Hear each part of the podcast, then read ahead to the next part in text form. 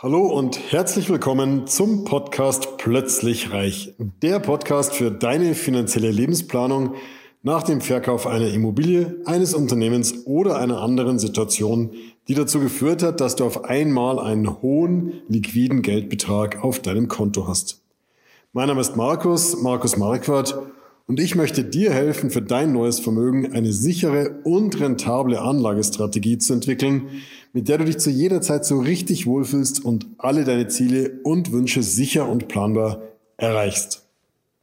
Du hast hart für dein Vermögen gearbeitet und möchtest unbedingt vermeiden, dass der Staat mit der Erbschaftssteuer auf dein Vermögen zurückgreift, wenn es an die nächste Generation übertragen wird. Und deswegen fängst du möglichst bald an, Vermögen an die nächste Generation zu verschenken, um die Erbschaftssteuer zu sparen. Ist das wirklich der Weisheit letzter Schluss? Bleib mal dran und erfahr mehr.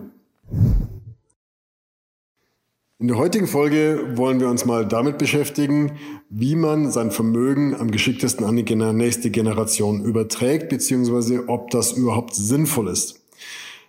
Ich sehe das oft in der Beratungspraxis, dass Menschen, die als Unternehmer erfolgreich waren oder einfach sich auch als Angestellte, als leitende Angestellte ein hohes Vermögen aufgebaut haben, dass sie sich darüber Sorgen machen, dass wenn das Vermögen an die nächste Generation übertragen werden soll, einem, am Ende des Lebens mit dem Tode, also sprich das Vermögen, was sie selber nicht mehr verbraucht haben, an die nächste Generation vererbt wird, dass dann der Staat zu sehr mit Erbschaftssteuer darauf zurückgreift.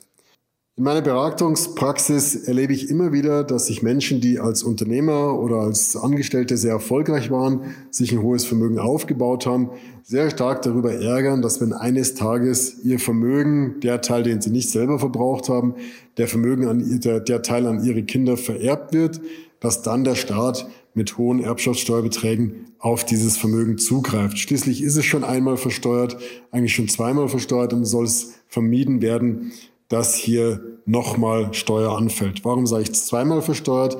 Das erste Mal wurde es versteuert über die Einkommensteuer oder Körperschaftssteuer.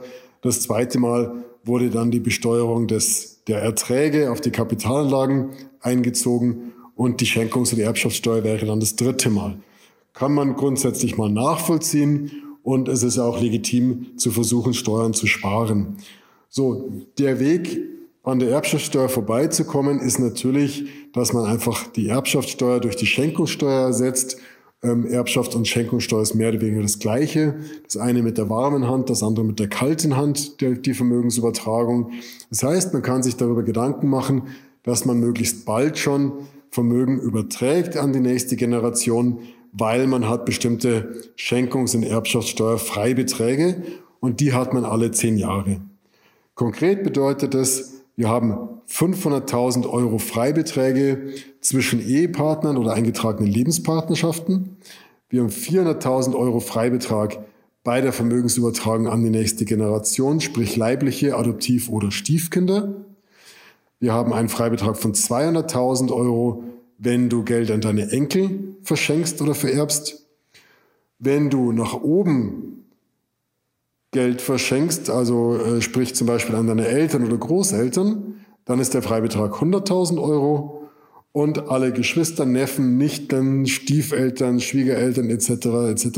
ist der Freibetrag 20.000 Euro und alle anderen Personen ebenfalls 20.000 Euro. Wenn du also deiner besten Freundin, deinem besten Freund Geld übertragen möchtest, pass auf, dass du diesen Freibetrag von 20.000 Euro nicht überschreitest, ansonsten fällt die Schenkungssteuer an.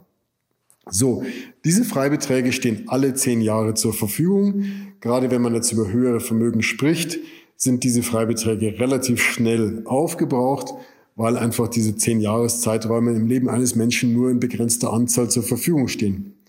So, wenn du jetzt also mit im Alter von 50 oder 60 Jahren eventuell feststellst, dass dein Vermögen, dass du dein Vermögen mit sehr hoher Sicherheit überleben wirst, dass also am Ende deines Lebens noch viel Vermögen übrig bleiben möchte, wird das über diese Freibeträge hinausgeht und kannst du dir Gedanken machen, heute schon anzufangen, das Geld an die nächste Generation zu übertragen. Das heißt, gerade an die nächsten, an die Kinder könntest du alle zehn Jahre 400.000 Euro übertragen und hier alle zehn Jahre diese Freibeträge ausnutzen. Wenn du heute 50 bist, dann hast du noch großzügigerweise bis zum 100. Lebensjahr fünfmal diesen Freibetrag zur Verfügung. 5 mal 400 bei einem Kind sind 2 Millionen Euro. Höhere Vermögen sind da schon äh, weit darüber hinaus. Da musst du nur irgendwo im Süddeutschland eine größere Immobilie haben, dann hast du schon ein Vielfaches von dem.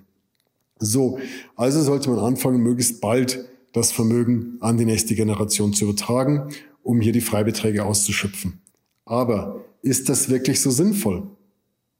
Und wenn ich schon so frage, gibt es natürlich ein großes Aber. Das Aber ist, in dem Moment, in dem du das Vermögen an die nächste Generation, an deine Kinder überträgst, ist es das Vermögen der Kinder.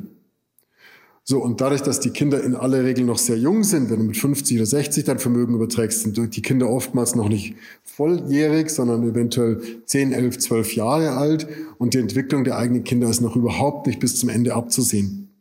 Und da ist natürlich schon die Gefahr, wenn du heute dein Geld an die Kinder überträgst, selbst wenn sie nicht wissen, dass sie dieses Konto haben, auf dem dann zum Beispiel 400.000 Euro liegen, selbst wenn sie es nicht wissen, ähm, wenn sie eines Tages dann doch dahinter kommen, weil sie 18 Jahre alt sind, dann hast du und dann haben sie den vollen Zugriff auf dieses Konto und du hast eigentlich so gut wie keine Chancen, den Kindern diesen Zugriff auf dieses Konto zu verwehren.